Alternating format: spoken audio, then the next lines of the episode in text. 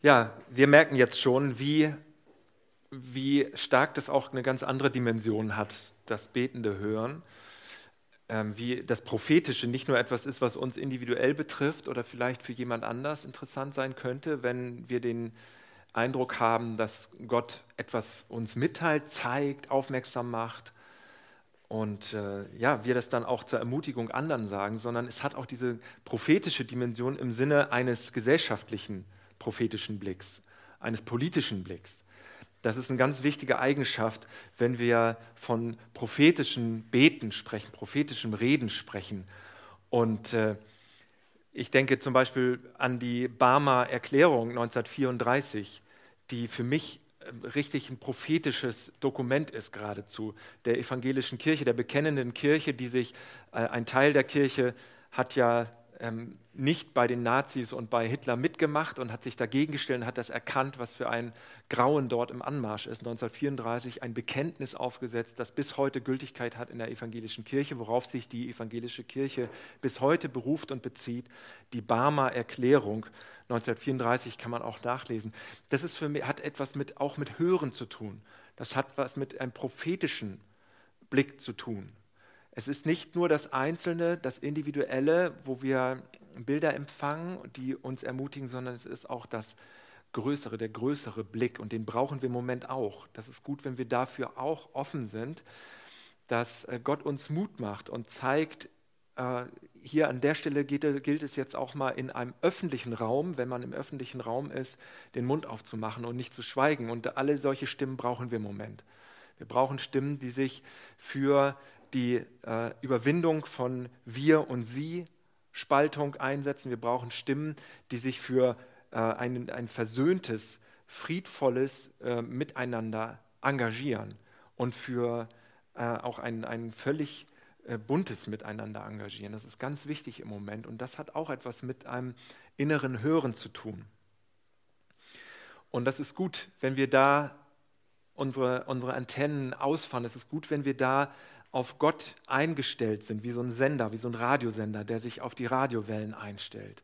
Das ist gut, wenn wir uns Zeit dafür nehmen. Es ist gut, wenn wir in unserem täglichen Leben, wenn wir uns einen Raum, Zia sprach ja von der Ecke, die sie brauchen, das ist ein schönes Bild, wenn wir uns in eine Ecke setzen, wo wir geschützt sind, wo wir sicher sind, wo wir sagen, ich nehme mir jetzt vielleicht auch erstmal nur eine Minute Zeit, ich nehme mir eine Minute Zeit, Jesus, zeig mir was, sag mir was, wenn du mir was sagen möchtest. Und wenn nicht, dann genieße ich die Minute in deiner Gegenwart. Ähm, aber das ist, das ist eben für mich etwas ganz Wichtiges, das zu betonen. Und ich bin auch nicht der Erfahrenste und der Held in diesem Metier, jetzt betendes Hören oder prophetisch beten oder so. Aber mir ist es ganz, ganz wichtig, das zu betonen und ähm, dass wir dem Raum geben in unserem persönlichen Leben und dass wir dem Raum geben, auch in unserer Gemeinschaft und als Gemeinschaft auch das ruhig äußern und da keine Scheu haben. Ähm, das Problem ist ja, wie verhindern wir, dass so etwas wie ein, ein inneres Bild, was ich empfange und mitteile, wie, wie verhindern wir, dass das so manipulativ wirkt? Das gibt ja Leute, die sagen, ähm, Gott hat zu mir gesprochen. So. Und viele von denen sind in der psychiatrischen Klinik. Also wenn man mal ganz ehrlich ist und klar ist, also äh, Gott hat zu mir gesprochen, ja, ne? und schon ein Fall für die, für die Psychiatrie. Also wie, wie öffnet man sich für so etwas wie ein spirituelles Hören, wie öffnet man sich dafür als Gemeinschaft auch und als Einzelne, ohne dass es manipulativ wird und ohne dass es uns unmündig macht. Das sind eigentlich die beiden Hauptpunkte, ähm, die ich dabei jetzt noch mal so betonen möchte und vertiefen möchte. Dass es Menschen unmündig macht, die Gefahr besteht da in der Hinsicht, dass Leute sagen, naja, Gott hat mir gesagt, ich soll dies und jenes tun, ich soll dies und jenes lassen.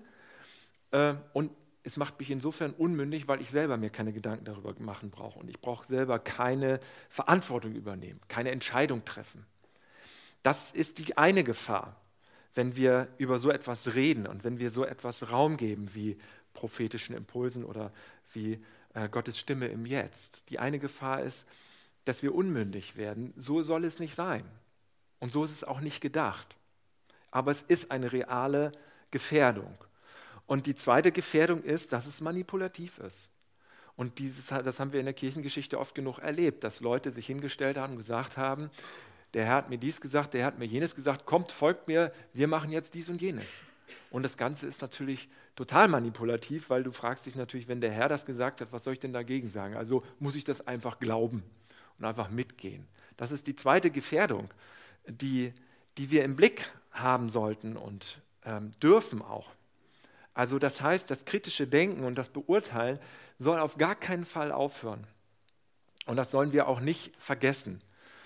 Äh, und gleichzeitig, jetzt kommt wieder die andere Seite, gleichzeitig ist meine Wahrnehmung, dass wir eher auf der anderen Seite vom Pferd runtergefallen sind.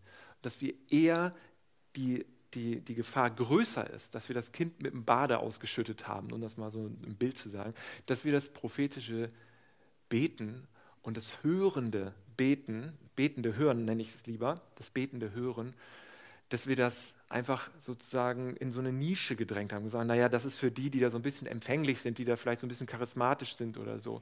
Aber dass das ein unglaublich wichtiges Element war ursprünglich in der frühen Kirche im ersten Jahrhundert, dass das zu jeder Versammlung, zu jedem Treffen von Jesus-Leuten dazugehörte, dass jemand sprach und sagte, folgendes habe ich empfangen, folgendes habe ich gehört. Hört das und beurteilt es, klar. Schluckt es nicht einfach, glaubt es nicht einfach, aber hört das. Und es ist Gottes Stimme im Jetzt. So würde ich ähm, Prophetie in einer ganz kurzen, einfachen, schlichten Weise definieren. Würde sagen, wenn du dich fragst, was bedeutet dieses Wort prophetisch so, was soll das? Gottes Stimme im Jetzt hören oder Gottes Stimme im Jetzt hörbar machen. Und Gott hat da ein Interesse dran. Gott ist das wichtig. Er möchte seine Stimme zu Gehör bringen weil ihm liegt etwas an uns, ihm liegt etwas an, unser, an, seiner Schöpfung, ihm liegt etwas an unserem Miteinander, ihm liegt etwas daran. Deswegen, es ist ihm wichtig, dass seine Stimme Gehör findet. Und ich möchte mit, mit dir ein bisschen jetzt noch die, die letzte Zeit benutzen, um so ein bisschen diese, diese, dieses hörende, dieses betende Hören und diese prophetische Rede so ein bisschen geschichtlich nachzuvollziehen und dann äh, noch am Ende eine Übung anzuschließen. Also, die, die ursprüngliche, sagte ich schon, in, in der ganz frühen Christenheit war das vollkommen selbstverständlich und normal, dass in so einer Versammlung, so wie wir es heute erlebt haben, da mal einer aufstand, da mal einer aufstand und sagte, ich habe meine Folgendes vom Herrn empfangen zu haben. Ich ich habe folgendes innere Bild, folgendes Vers, folgenden Satz. Es war vollkommen normal. So. Und das sehen wir an verschiedenen Stellen im Neuen Testament, wie normal das war. Wir nehmen mal 1. Korinther 14. Da schreibt Paulus an die Christen in Korinth, das soll also euer Ziel sein, ein Leben, das von der Liebe bestimmt wird. Bemüht euch aber auch um die Fähigkeiten, die uns durch Gottes Geist gegeben werden. Und wenn ich das sage, denke ich vor allem an die Gabe des prophetischen Redens. Und dann Vers 3, wenn jemand eine prophetische Botschaft verkündet, richten sich seine Worte an die Menschen. Was er sagt, bringt ihnen Hilfe, Ermutigung und Trost. Drei Dinge. Hilfe, Ermutigung und Trost. Und alles drei brauchen wir. Alles drei ist wichtig. In unserer Gesellschaft und für uns ganz persönlich. Hilfe, Ermutigung und Trost. Und es hat eine andere Energie, wenn ich an jemanden denke im Gebet und wenn ich Gott frage und bete, zeig mir etwas, was du über diese Person denkst. Oder es gibt auch so eine Übung, so eine schöne Übung, um da sich ein bisschen besser reinzufinden.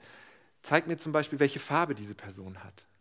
Frag das mal Jesus. Wenn du an, an jemanden denkst, der vielleicht jetzt auch gerade eine schwere Zeit hat oder jemanden, der dir einfach nahe steht und sagt, welche Farbe hat die Person? Und dann sie, kann sein, dass du auf einmal ein Schimmern siehst, auf einmal die Person in einem bestimmten Licht getaucht siehst.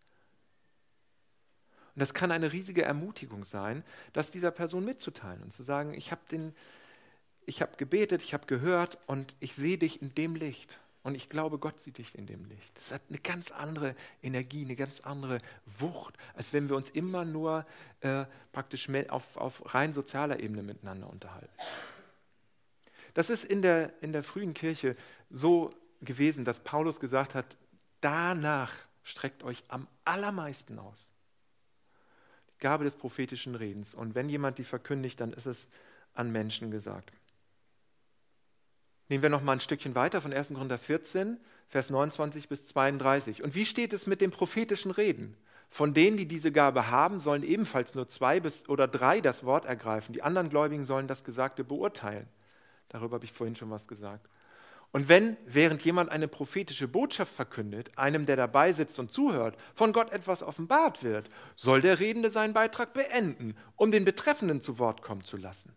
Auf diese Weise hat, ohne dass mehrere gleichzeitig reden, jeder von euch die Möglichkeit, eine prophetische Botschaft weiterzugeben, sodass dann alle etwas lernen und alle ermutigt werden. Propheten stehen schließlich nicht unter dem Zwang, reden zu müssen, wenn sie eine prophetische Botschaft empfangen. Also extrem praktisch. Das ist ein Brief, den Paulus geschrieben hat an die Leute in Korinth, die sich um Jesus herum versammelt haben, wo er ein bisschen konkretere Anleitungen gibt. Wie soll das prophetische Reden stattfinden in der Versammlung? Und da sieht man, mehrere Dinge fallen da auf. Das eine ist, es ist nicht beschränkt auf bestimmte Personen jeder von euch hat die Möglichkeit, eine prophetische Botschaft weiterzugeben, sodass dann alle etwas lernen und ermutigt werden. Also es gibt Menschen, die haben eine besondere Begabung dafür, aber es gibt auch die, die, die, diese, diesen Raum für alle. Jeder hat die Möglichkeit, eine prophetische Botschaft weiterzugeben. Das Zweite ist, was man sieht, wir dürfen und wir sollen das Gesagte beurteilen.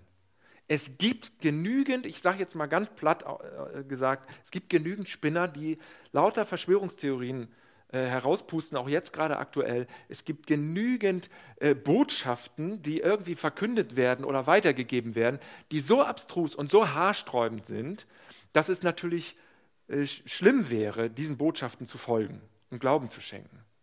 Also wir dürfen und wir sollen das Gesagte beurteilen. Und trotzdem ist es so gut, von Gott zu hören, aktuell im Jetzt. Gott redet im Jetzt durch seinen Geist. Also lasst uns doch die Betreffenden zu Wort kommen. Ich finde das so regelrecht niedlich, wie Paulus das formuliert. Wenn einem einer gerade eine prophetische Botschaft verkündigt, so wie wir das vorhin auch erlebt haben, dann sitzt jemand dabei und hört zu und dem wird auf einmal was offenbart von Gott. Dann soll der Redende wann, weiß nicht wann, aber irgendwann seinen Beitrag beenden und dann ist der nächste dran. So funktioniert das. So soll das laufen. Ist ja auch logisch, auf diese Weise hat, ohne dass mehrere gleichzeitig, also wäre ja auch schwierig zu verstehen, wenn alle möglichen Leute gleichzeitig reden. So ist das gedacht. Und jetzt kommt, jetzt kommt etwas, ich hatte euch ja gesagt, ich möchte, möchte noch kurz was zum, zum Kirchen, zur kirchengeschichtlichen Entwicklung sagen. Das ist relativ früh in der, in der, Christenheit, relativ früh im ersten Jahrhundert noch. Jetzt in der zweiten Hälfte des äh, ersten Jahrhunderts, aber relativ noch früh.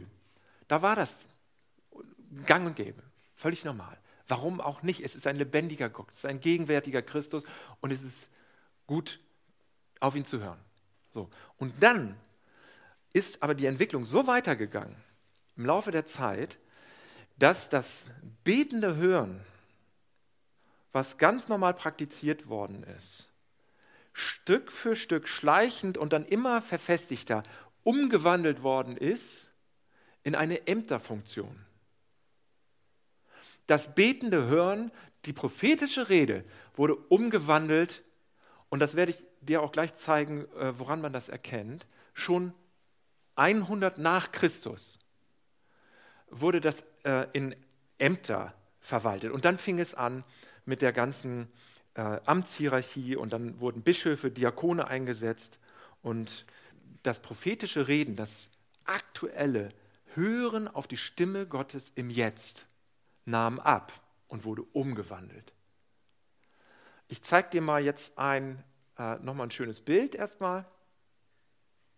Und dann zeige ich dir ein Dokument, das ist aus der ganz frühen Zeit, 100 nach Christus, aber nach diesem Paulusbrief nicht aus dem Neuen Testament, sondern aus einer sogenannten Apostellehre. Die Dache, das war so eine Lehre, die haben die äh, Kirchenleitern, leitenden Personen, die Mitarbeiter haben das den neuen Leuten beigebracht, wie man jetzt diese Lebensweise von Jesus einüben soll, wie man praktisch Jesusgemäß lebt, wenn man sich taufen lassen möchte, wenn man zur Gemeinde dazugehören will. Was gehört dazu? Und ein Aspekt dabei, der da erwähnt wird, ist in der, die nennt sich Didache, diese Apostellehre, Didache 15, Vers 1. Wählet euch Bischöfe und Diakone, würdig des Herrn, Männer voll Milde und frei von Geldgier, voll Wahrheitsliebe, Erprobte, denn sie sind es, die für euch versehen den heiligen Dienst der Propheten und Lehrer. Merkst du, was da passiert ist? Also hier sind einige biblische Bezüge, äh, frei von Geld, hier voll Gier, voll Milde, voll Wahrheitsliebe, Erprobte. Das sind so Charaktermerkmale, die wichtig sind bei leitenden Personen. Und dann kommt aber dieser Nachsatz, denn sie sind es, die für euch versehen, den Dienst der Propheten und Lehrer. Wenn du das siehst, dann denkst du, was ist da passiert? Das Ganze wird verwaltet. Das heißt, die prophetische Rede, das betende Hören wird umgewandelt in eine Bibelerklärung, in eine Belehrung. Bischöfe, Diakone sind dazu da, um im Grunde genommen die Gemeinde zu belehren. Biblische äh, Belehrung. Und es ist natürlich klar, in der Zeit war das Neue Testament noch nicht in der Weise abgeschlossen, wie wir es heute haben. Das ist ein Schatz, dass wir das Neue Testament haben. Es ist ein Schatz, dass wir die Bibel haben. Es ist ein Schatz, dass wir sie erkunden können, tiefer bohren können, Zusammenhänge beleuchten können und dass wir sie auslegen dürfen. Das ist das ist großartig und da liegt Kraft drin und das ist auch das primäre Werkzeug des Redens des Geistes zu uns. Das ist großartig. Nur wenn es nur noch die äh, Belehrung anhand von Bibeltexten gibt, durch äh, sozusagen verbeamtete Bischöfe und Diakone, die dafür qua Amtes zuständig sind, und das wird dann als prophetisches Reden äh, gesehen, dann, dann haben, wir das, haben wir das vergessen, haben wir das, verpassen wir das, ver, verhindern wir das, blockieren wir das sozusagen geradezu, dass Gott in diesem freien Raum seine Stimme im Jetzt hörbar machen möchte. Und ganz auch so, wie wir es nicht wissen, wie wir es auch nicht erwarten, wie wir auch überrascht werden. Und es ist ja klar, man hat natürlich Angst vor Irrlehre. Ich verstehe das auch. Und das ist der Hauptgrund, weshalb in der frühen Kirche sich das immer mehr so entwickelt hat, dass es diese Ämter gab und das aktuelle Reden des Geistes vernachlässigt wurde, weil man Angst hatte. Es gab auch abstruse Lehren und seltsame äh, Verdrehungen. Deswegen hatte man versucht, das so ein bisschen stärker zu äh, reglementieren, auch durch diese Ämter, die eingesetzt worden sind. Und das ist natürlich verständlich. Nur wir, wie ich das schon vorhin sagte, ich glaube, wir dürfen ruhig wieder ein bisschen mehr Mut haben, Freiraum zu geben, dem Geist. Wir dürfen ruhig mal wieder ein bisschen mehr Zutrauen haben. Äh, wir sind sowieso jetzt auch noch, äh, wir sowieso seit der Aufklärung im völlig kritischen Zeitalter aufgewachsen. Wir sind sowieso kritisch genug. Ich glaube dir, ich sage es jetzt einfach mal so, dass du kritisch genug bist. Also du musst an deinem kritischen Denken, glaube ich, nicht mehr so stark arbeiten, dass du immer kritischer alles beurteilst. Aber lass uns doch nicht, lass uns doch nicht das, das Reden Gottes dadurch verhindern. Lass uns doch das nicht, lass uns das doch, doch nicht blockieren. Wie wertvoll ist das? Wie großartig ist das, wenn du dich hinsetzt, wenn du Jesus ansprichst und wenn du ihn fragst, Jesus, zeig mir etwas, wie du meinen Sohn, meine Tochter siehst. Zeig mir etwas. Und dann auf einmal, oh, bevor ich zu Ende gebetet habe, sehe ich schon was. Ich habe noch nicht mehr zu Ende gefragt. Oder zeig mir doch, wenn ich jetzt in meine Arbeitsstelle gehe, zeig mir doch, wie du meine Kollegen siehst. Vielleicht die Kunden, mit denen ich zu tun habe. Wie siehst du, was, was hast, wie siehst du das? Zeig mir das. Und auf einmal sehe ich etwas in einem ganz anderen Licht. Wie wertvoll ist das, mit so einer Haltung dann in die Arbeitsstelle zu gehen? Wie wertvoll ist das, auf einmal deinem Sohn, deiner Tochter nicht nur organisatorisch was zu sagen, sondern zu sagen, weißt du was, ich habe gesehen, wie Jesus dich umarmt. Und äh, wie? Was erzählst du denn jetzt? Äh, Moment mal eben. Ich dachte, du sagst jetzt, ich habe vergessen abzuwaschen. Hä, wieso sagt Jesus mich umarmt? Hä? So, ist doch, ist doch großartig. Das ist doch wunderbar, mit diesem Blick zu beten, zu fragen, zu hören. Und wenn du dahin kommst, dich zu fragen, wie siehst du mich, dann wird es nochmal ganz aufregend. Dann, dann stellst du auf einmal so viel Liebe und Schönheit fest, die Jesus dir entgegenströmen lässt, die dich so ermutigt, aufrichtet und in eine Haltung bringst, ähm, die du einfach sonst nicht siehst und nicht hast, weil du, weil du wie, wie ferngesteuert bist. Ich, ich rede jetzt mal lieber von mir, ich rede gar nicht vom Du, das ist mir gerade zu, zu, das sollt ihr nicht falsch hören. Ich bin zu ferngesteuert. Das ist so großartig. Und darum, äh, diese geschichtliche Entwicklung, die ist wirklich bedenklich und wirklich bedenkenswert und wird in unserer Zeit durch die Entwicklung noch intensiviert. Darum noch, noch mal ein Vers von Paulus, 1. Thessalonicher 5. Legt dem Wirken des Heiligen Geistes nichts in den Weg. Geht nicht geringschätzig über prophetische Aussagen hinweg, sondern prüft alles. Immer wieder auch das ganz selbstverständlich. Was gut ist, das nehmt an. Aber was böse ist, darauf lasst euch nicht ein, in welcher Gestalt auch immer es an euch hereintritt. Und mein Gefühl ist, das Letzte, das haben wir gut drauf. Aber das Erste legt dem Wirken des Heiligen Geistes nichts in den Weg, geht nicht geringschätzig über prophetische Aussagen hinweg. Das möchte ich gerne mehr einüben. Und ich würde mich freuen, wenn du das mit einübst und wenn du in deinem persönlichen Leben dir diese Zeit nimmst und diesen Freiraum nimmst. Und ich würde mich freuen, wenn am Dienstag einige auch jetzt, die das spontan entscheiden können, vielleicht noch dabei sind, damit wir in dieser intensiven Weise das auch äh, erleben können und hören können. Ich lade dich ein, jetzt nochmal eine Minute Zeit zu nehmen und genau das zu tun, was wir besprochen haben. Ich werde das noch ein bisschen einleiten und anleiten und dann genau eine Minute Zeit nehmen und dir dann sagen, wann diese Minute zu Ende ist. Also betendes Hören. Zeit für dich, Zeit für Gott. Hinhören, was Gott dir sagen möchte. Sei offen für den Heiligen Geist und lege dich nicht auf ein bestimmtes Reden fest. Es ist seine Sache. Ich habe keine Ahnung, was er dir sagen möchte. Entspanne dich, bleib so entspannt, wie du jetzt bist. Bete eventuell leise in Sprachen, wenn du möchtest. Und lass in deinem Inneren alles so sein, wie es ist. Und dann, du kannst auch natürlich bewusst atmen dabei. Manchen hilft das auch, das Jesusgebet zu beten. Christus beim Einatmen, Jesus beim Ausatmen. Und dann bitte Gott um ein inneres Bild für dich. Ein Satz, ein Bibelvers. Und dazu gebe ich dir jetzt noch eine Minute Zeit, im Stillen zu hören, was Gott dir sagen möchte. Eine Minute ab jetzt.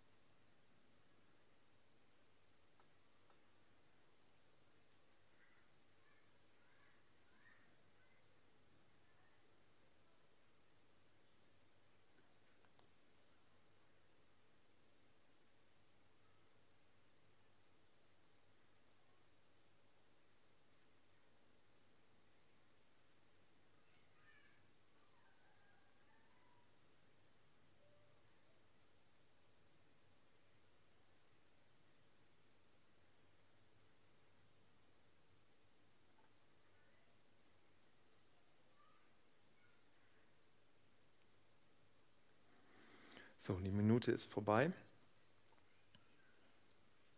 Wenn du das Gefühl hast, du brauchst länger, dann nimm das als Appetizer mit und nimm dir mehr Zeit zu hören und weiter dann zu beten. Und wenn du den Eindruck hast, dass du etwas gehört hast oder wo du dir nicht sicher bist, halt das für dich fest.